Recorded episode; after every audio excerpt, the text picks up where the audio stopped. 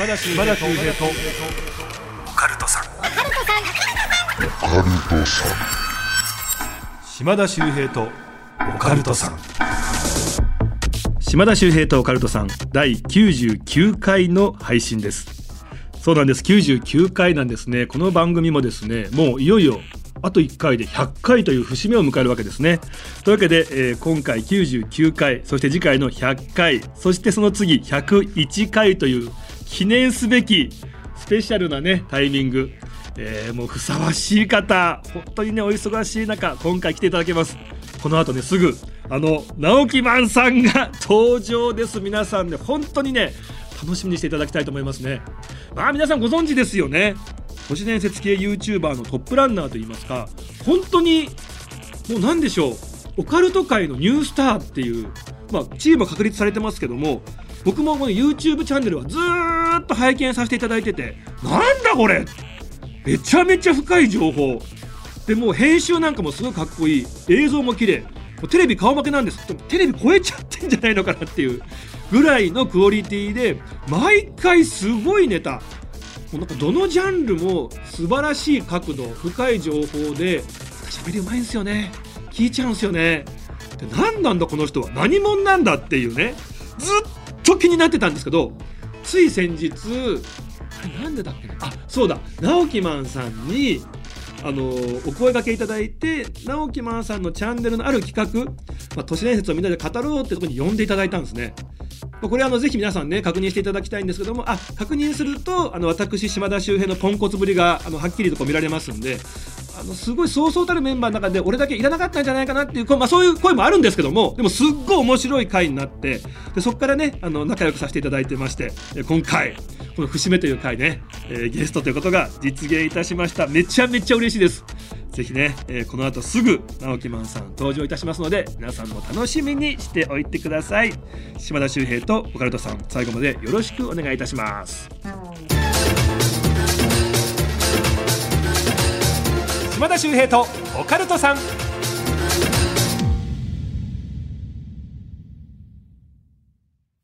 ようこそ闇の世界へ。それはこの街のどこかで。誰かが体験した秘密の物語。怖いライトゾーン。福原遥がご案内します。詳しくは日本放送ポッドキャストステーションで。島田さんお疲れ様ですあ高田ちゃんお疲れ様最近私よく悪夢を見るんですよねはいなんか髪の長い中年の女性にものすごいスピードで追いかけられる夢で本当に怖いんですよ。怖いね。そうそんな嫌なことから気分転換したくてこの前ドクターフィッシュに行ったんです。あの魚が人の足の角質を食べてくれるやつ。うんうん。そしたら私の目の前にその悪夢に出てきた女性が座ってたんですよ。じゃあ私はここで失礼します。お疲れ様です島田秀平とオカルトさん。ということで島田秀平とオカルトさん記念すべき会のゲストをご紹介いたします。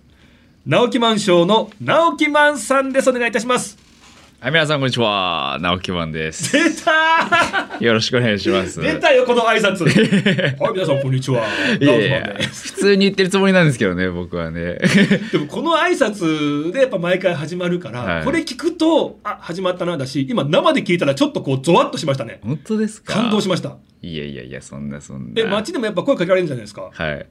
あの、そうなんですよ。声かけられえて、え挨拶してくださいって言われるんですよ。僕からしたら、ただ、はい、皆さんこんにちはって言ってるだけなんですけど、まあでも確か今思うと全ての動画の冒頭で言ってるので、えまあなんかやっぱ挨拶ってなんか一つのアイコンになるので、まあ大事ですよね、ぶっちゃけ。面白いですよね声かけられて挨拶してくださいってなかなか言われないですもんねそうなんですよ。で、挨拶したら、おーってみんな言ってくれるので、はいこんにちはこんなんで湧いてくるんだと思って、まあまあまあ、ありがたいですよいね。やいいですよねだってえ YouTube このチャンネルやられて5年半ぐらいなんですそうです。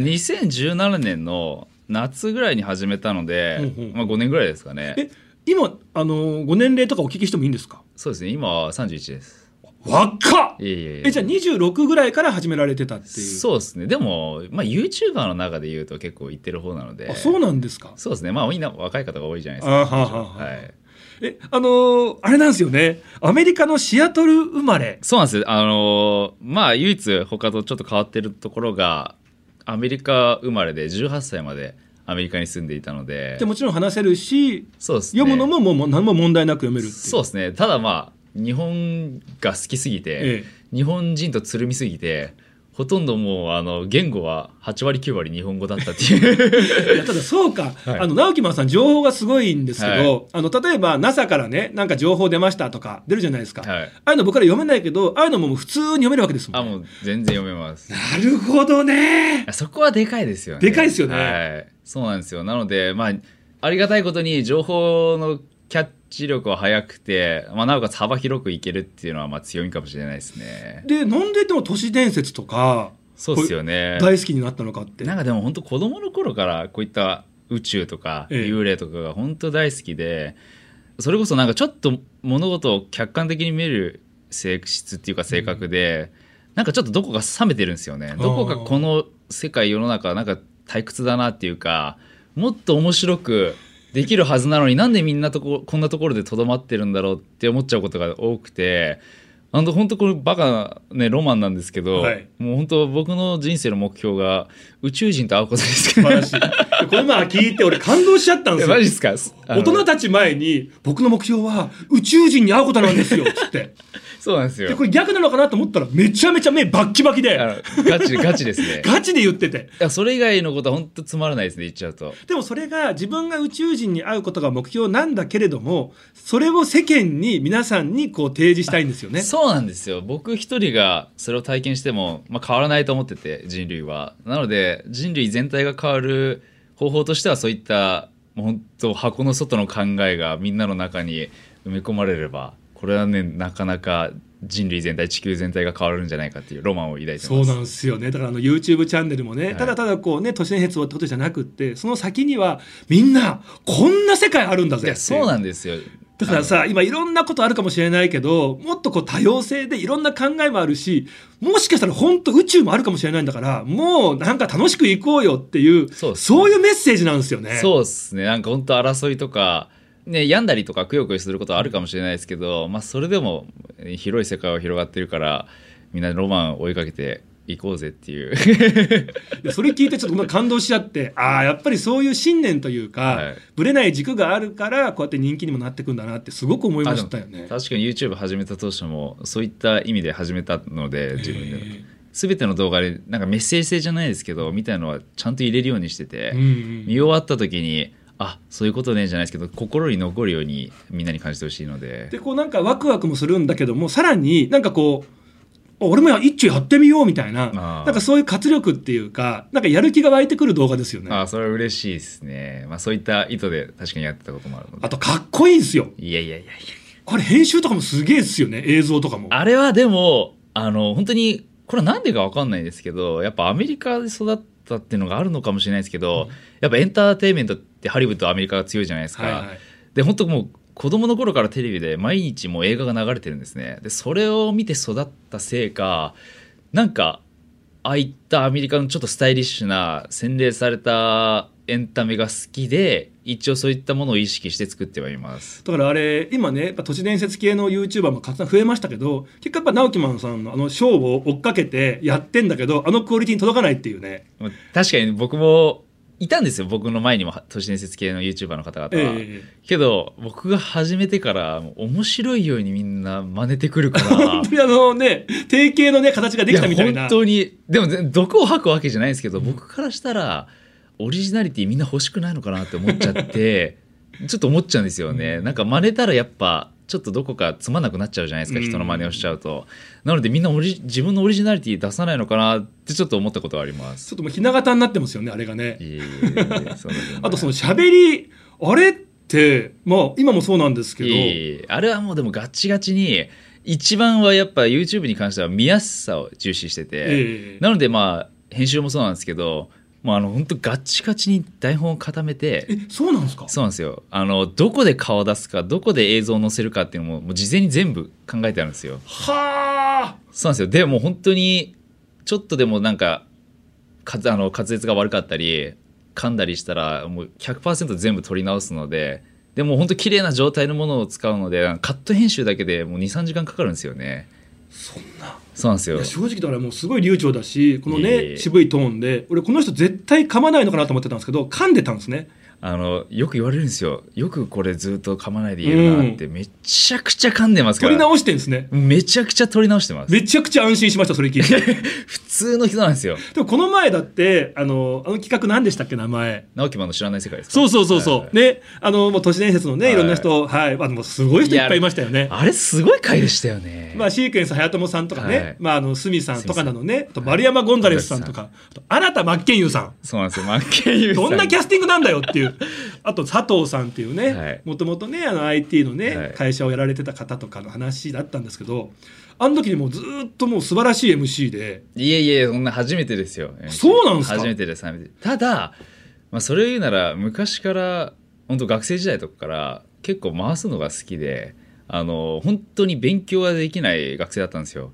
唯一学校に行ってたのが本当にみんなを笑かして楽しませるってことだけを生きがいに生きてました。そうなんですよ。あそっち系の人だったんですね。実は全然あのそうなんですよ。勉強とかが本当苦手で。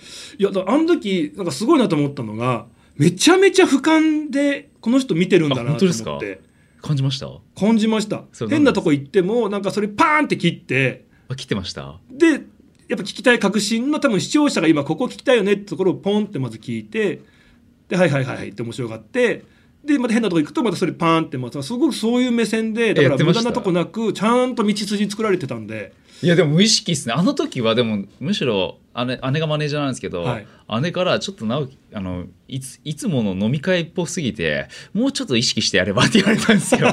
あの楽し楽しすぎて。そうあとこの人本当に好きなんだなと思いましたね。あ本当ですか？ずっとなんかもう椅子にほぼ座ってなかったですもんね。1センチぐらいしか座ってないでほぼなんかもうすごい前のめりで。でも本当にあの日はもうずっとニヤニヤしちゃって 楽しすぎて忘れちゃいましたね本当収録だっていうことを。あれだってあっという間にもう2時間3時間経っててで終わった後も撮ってたんですもんね。あれ合計4時間半ぐらい撮ってます ただ使える部分が本当になかったね。半分ぐらいなんですよ使った部分って。そうですね。やばい会話しかねできなかったっていう いやーちょっとねそんなね、ははいいところ皆さんありまもうもう宣伝の必要はもうこれが全然ないんですけどもいい。はい。直木マンションさんのですねははい、えーこちらですね。はいチャンネルもあります。皆さんぜひねご覧いただきたいと思います。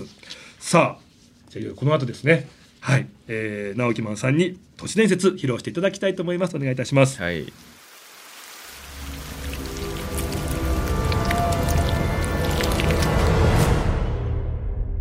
島田秀平とオカルトさん。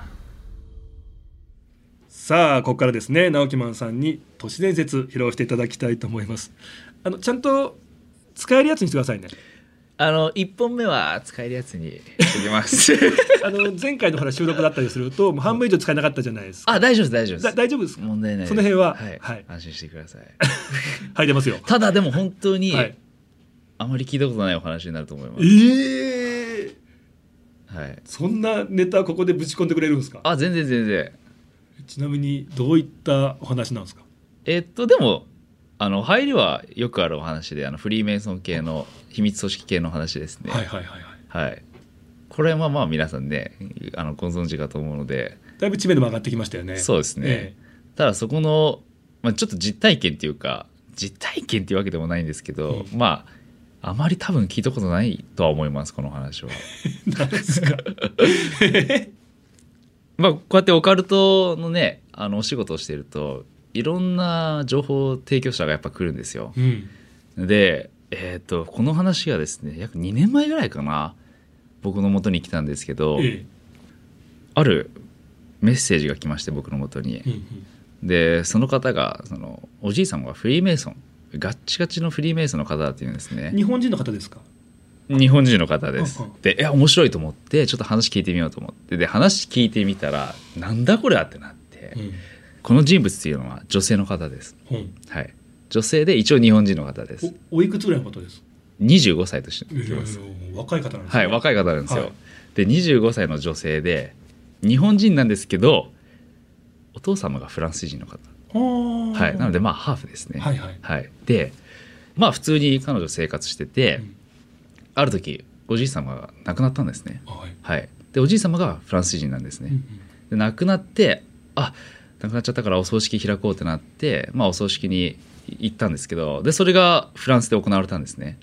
で普通にお葬式で過ごしてたら知らない大人が近づいてきてその人のもとに、はい。あ誰だろうと思って。まああのお葬式に出てた人だから、まあ、多分おじいさんの友達かなって感じじゃないですか。そしたらなんか「ああなたがお孫さんですよね」って来て。まあ4 5 0代ぐらいの男女のおばさんとおじさんなんですけどあなたがお孫さんですよね」つって「あそうです」つって「あじゃあちょっとお話いいですか」つって「おいいですよ」つって「あじゃあお父さんちょっとあのなんかお話ししたいって言うからちょっと外で話してくる」つって外に出て、はい。でその人たちが言うには「あなたのおじいさんもねフリーメイソンそういった組織に属したのは知ってますよね」って言われてまあしてたんですよ。てたんですね。別にまあ隠すようなことでもなくて別に結構日本でもいらっしゃるじゃないですか。そうですよね。私フリーメイソンです、うんうんうん。ただそうそうその人が言うにはあの実はあなたのおじいさんある役目があったっていうんですね。ちょっと面白いな。そうなんですよ。はい。え何何？ってなって、ええあのそうそうある役目があってちょっとあなたに手渡したいものがあるって言うんですよ。はい。あ何やろうと思って「あいいよ」みたいな「まあ形見かな」みたいなあ「全然いいですよ」って「あ本当？いいの?」って言われて「じゃああのできればこの場所に来てください」って言って住所を渡されるんですね。で「あ分かりました」って「いつ行けばいいですか?」って「いつでもいい」って言うんですよ。う んあなたが行きたいと思ったら行きなさいって言うんですよ。なんかちょっと不思議じゃないですか。そうですよ。なんか普通にそばでなんかもらえるのかと思ったらね取り切ってくださいだし、いつでもいいってなかなか不思議ですよ、ね。あなたが行きたくなったら行ってくださいって言うんですね。ああ分かりましたってなってまあでもその人あの通常は日本に住んでて、はいあのお葬式だったのでまあフランスに帰っただけなのでそのねあの1ヶ月とかそれぐらいだったかな、まあ、結構長めに取ったらしいので、まあ、その間に行かなきゃいけないじゃないですか。分かりましたっつってじゃあちょっと1週間以内に行こうと思ったんですね。でまあその場に1週間後ぐらいに向かってで着いたら普通のなんか事務所みたいなところなんですね。えなんかそれこそなんか弁護士事務所みたいなところで「あなんかねお葬式に出てあの来たものです」って言って「あああなたが」って言われてなんかおじさんなんですねえ。はい。でそのおじさんが言うには「まああなたねそういったフリーミスさんの家系なのしてるよね」って言って「あ知ってます知ってます」っつってであなたの家系は代々このように続いてますって言って あの日本でいう巻物みたいのを出すんですよ。本当にもう古い紙でもうそれこそ昔の字みたいなので書かれてて自分の歴代の千様さもう何十代続くものが書かれてるんですか家系図みたいな。そうなんですよ何十代も続くってすごいですね。もうあなたの、えー、と家系はそのローマから逃れてここからここでみたいな感じでへでここからここが全員フリーメイソンに属してた方々ですみたいな感じで細かく書かれててえはい。まあまあ知ってたけどみたいなうん結構、まあフランスの家ではそういったものを家に置いたりするらしいんですよ。でまあまあ家で見たことあるから別にそんな驚く話じゃないですね。であなたの、えー、とおじい様はある役目があって、うん。その役目というのがフリーメイソンのその組織には代々秘められた 秘められたっていうのが分かんないですけど。あの書物がたくさん存在しているんですね。はい、ある意味それを守る 役割の人たちがどうやらいるらしいんですよ。えでそれをあなたのおじい様が、まあ、役目だったからあなたにもその役目を授けたいっていうんですね。どうやらこのシステムはその真下息子さん娘さんに行くわけではなくお孫さんにえ。へえ面そう白い。1個飛ばすらしいんですよ。面白いですね。なのでその女性は25歳の女性はフリーメイソンに属しているわけではないんです実はただその役目を、まあ、もらっただけででそうそうそうそういった書物を守ってたのでできればあなたにこの役目を授けたいんですって言われて でちょっと怖くなっちゃったんですよ面白い。まあね、はい島田さんも急にそんなこと言われたらえってなりますよねですね。一体どんな書物なんだとかね。そうそうそうなんかね。ね、フリーメイソンってまああのイメージで言うとオカルトのねちょっと怖い組織じゃないですか、まあね。ええそのそれを自分がなんか担うってなってちょっとビビっちゃったんですねそうですね。まあまあでもいっかと思って別に本の内容とか聞いてないじゃないですか分かった分かったっつって「あ本当ですか？いいですか?」って言われて鍵を渡されるんですよ鍵。でこの鍵僕も見たことがあってえ触ったこともあるんですけど、使ったことある？あ触ったことあ、ある。もう本当になんか小さい子行った輪っかにもう10個15個ぐらいこれぐらいの本当にもう「ハリー・ポッター」の鍵みたいな いや本当になんか木の扉を開けるような鍵がええいっぱいつながってて、はい。でこれを2袋ぐらいもらってそんなに鍵もらうんですね。そうなんですよ。でこれこれの住所ここにあるからこれも本当好きな時に行ってくださいって言うんですよ。好きな時に言ってください。好きな時に行ってくださいって言われるんですよ。で「あ分かりました」って言ってまあでもねその長い間フランスに滞在してるわけでもないのであじゃあちょっとすぐ行かなきゃなと思ってでこれちょっと場所僕も知ってるんですけど言えないんですけど本当にあのえこんなところにっていうところに教会があって、はいはいはいはい。でえーっとまあその人はね向かってその教会の行ってあのあこういったものですっつってなんかいろいろお葬式に出たらってうん。全部説明するんだったら「おおあなたか!」って言われて。も うロールプレイングゲームですね。いや本当そうなんですよ。インディ・ージョーンズとかね映画でもそういう世界ですよね。本当にそういう世界で。でまあ要はその人は管理人みたいな人で「はあ分かった」っつって「じゃあちょっとあのスタッフ呼ぶからちょっと待ってて」っつって電話してその人が。そしたら3 4 0分ぐらいしたら本当これまた40代ぐらいのあのおっさんが来て「おおあなたがそうですよね」っつって「案内します」って言って。でまあ普通の教会なんですよ。いはい。あのこんなこと言っちゃあれですけど本当にもう真横にファッションのお店とかあレストランとかが全然あるような本当街中本に当にもう多分フランスパリみんな観光行ったら多分通ってるだであろう場所なんですね。なんだ素通りしちゃうぐらいの？いやそうなんですよ、はいはいはい。でその案内されて普通の教会なんですね。ええ。えー、と思ってあのついていったらどうやらその教会には隠し扉じゃないですけど 多分普段人が入らないであろう扉があってそこに入っていくんですね、はで大体感覚で言うと地下2階ぐらいえうん。降りていくんですよ、えもう本当にロールプレイングゲームまさにダンジョンみたいえなそうですよね階段ね。ところに行ってでちょっと寒いしエアコンとかもないような状態、うん。で入っていって「でここです」って言われてで大体20畳ぐらいの広間があってそこに、まあ、携帯とか、えー、と電子機器とか全部置かなきゃいけないんですよ。で置いてくださいって言ってでここからはちょっとすみません僕入れないんですけどって言われてここからはあなた一人でってえ言ってで行ってみるとそのまた20畳ぐらいの広間の部屋が6個ぐらいあるんですね。はでその部屋には全部扉があって全部中には本とか資料みたいなものがたくさん並べられてるんですね。うわなんだこれってなって。で先ほどのその大量の鍵があるじゃないですか、はい。その鍵がどれかに全部い開くんですよ。でまあとりあえず入ってみるじゃないですか。で入ったらえー、と彼女が分析したところ扇状っていうんですかね。こういった扇状になっててその左から右へと。で一番左の部屋から古い順に一番右が新しくなってるらしいんですね。年。代ごとに並べられてるんですね。そうなんですよ。全部書物が年代ごとに並べられててでその何の書物って気になるじゃないですか。はい。やこれがそこですよ。彼女、えー英語とフランス語日本語が読めるのかな？読めるんですけど彼女も読めないぐらいそれこそヘブライ語？みたいな文字の巻物があって本当に歴史書なんですよ今まであったことが全部事実として書かれてるんですね。はで全部で3セットになっててその書物っていうのが、はい。過去に起こったこというん。実際に起こったことそしてこれから起こりうるあこれがこれから起こりうるあるいは起こそうかどちらか分かんないんですけど 未来のことがとりあえず書かれてるんですよ。でその書物が本当全部並べられてて本当にだから巻物で読めないんですよヘブライ語って昔は、うんうんただ本当最近になるとそれこそタイプライターになってきてあのもう今はパソコンであのプリンターとかあるじゃないですか。なのでもう今は電子機になってるらしいんですけどそれがバーって並べてうわなんだこれってなってであのそれこそ説明書みたいなのもあるんですよ、うん。それも本なんですけどこの書物に触れることのできる資格のある人々っていう名前が書いてあるんですね。はその人の名前書いてあるんですよ。あえええええ？そうなんですよ。ほとんど男性の名前なんですけど女性の名前で一つだけ書かれててその人の名前なんですよ。だってその名前っていつ書かれた名前なんですか？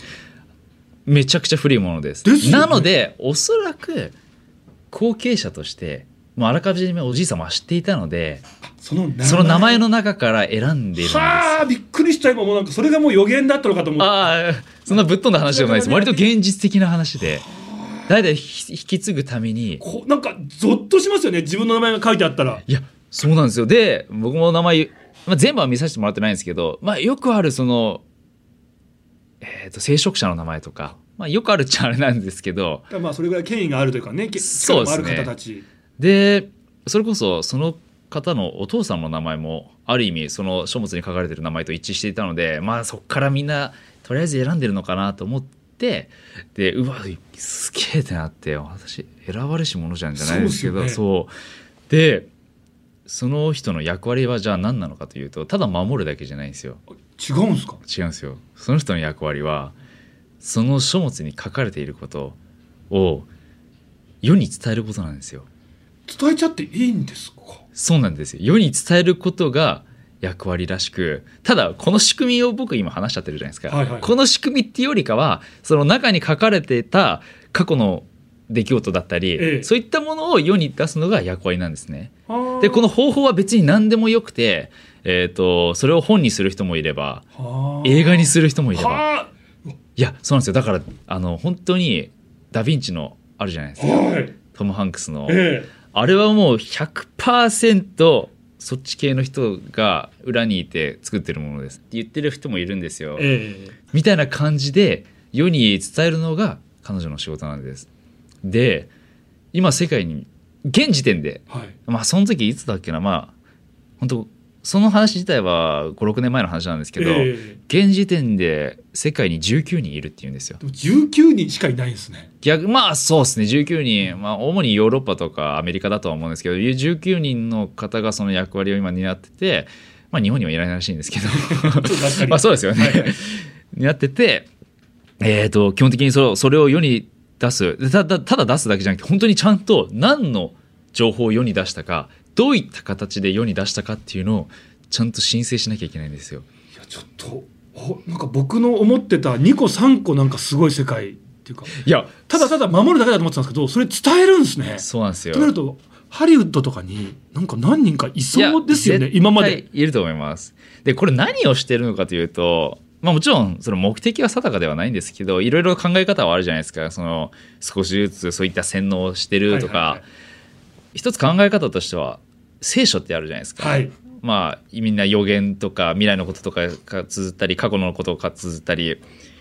まあ言っちゃえば今でも聖書みたいなことをしてるってことなんですよ。そのフリーメイソンという組織が。はいはいはい。まあてかこれ別にフリーメイソンだけじゃなくてユダヤキリストありみんなそういったものを現代でも実は知ってるんですね。でこの未来の出来事も書かれてるって言ったじゃないですか。はいはい。これは本当もう冷めたこと言っちゃいますと現実的な話でそれこそもう本当天才的な学者さんとか発明家とかがそれを書いてるんですよ実は。だからよくあのねテレビのワイドショーとかのコメンテーターとかいるじゃないですか、ええ経済学者とか。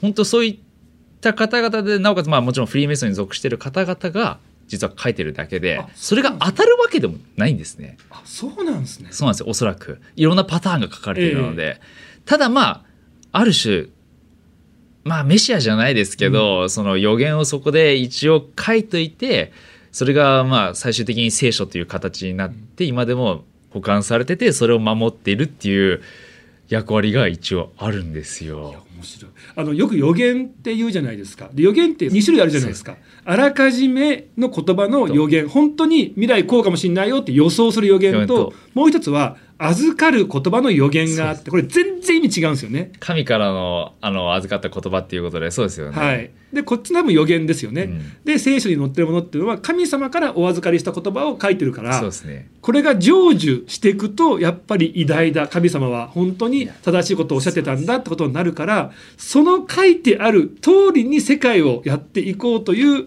いりますよね。そういった組織がいるとは言われてます。噂がありますよね。噂にしておきましょう そうです当たっね。たことにするっていうね力ずくで。まあでもそしたら自分の組織というか自分の信仰しているものがまあ優位になりますもんうね。んまあ分からなくもないなとは思いますけど。いやちょっとすげえ話ですね。いやこれ本当にすごいんですよね僕も聞いたことないのでねネットもちろんネットなんかにこういった情報もなくいや本当にじゃあそういった世界あったのかっっていうお話なので。それがまたね教会のね地下にっていうのは分かるんですけど普通にこう街中のね見過ごしてしまうような目立たないところにあるっていうのもすごくリアルですよね。いやそうなんですよあの本当に普通の教会で、まあ、そこまで大きくもないけど小さくもないみたいな大きさなんですけど僕もあの Google マップで見たんですけど ここって言われてただ地下行くとまあそうですねそういった広間があってもう間違いなく立ち入り禁止でその案内人も入ることができないんですよ。それがすごいですよね。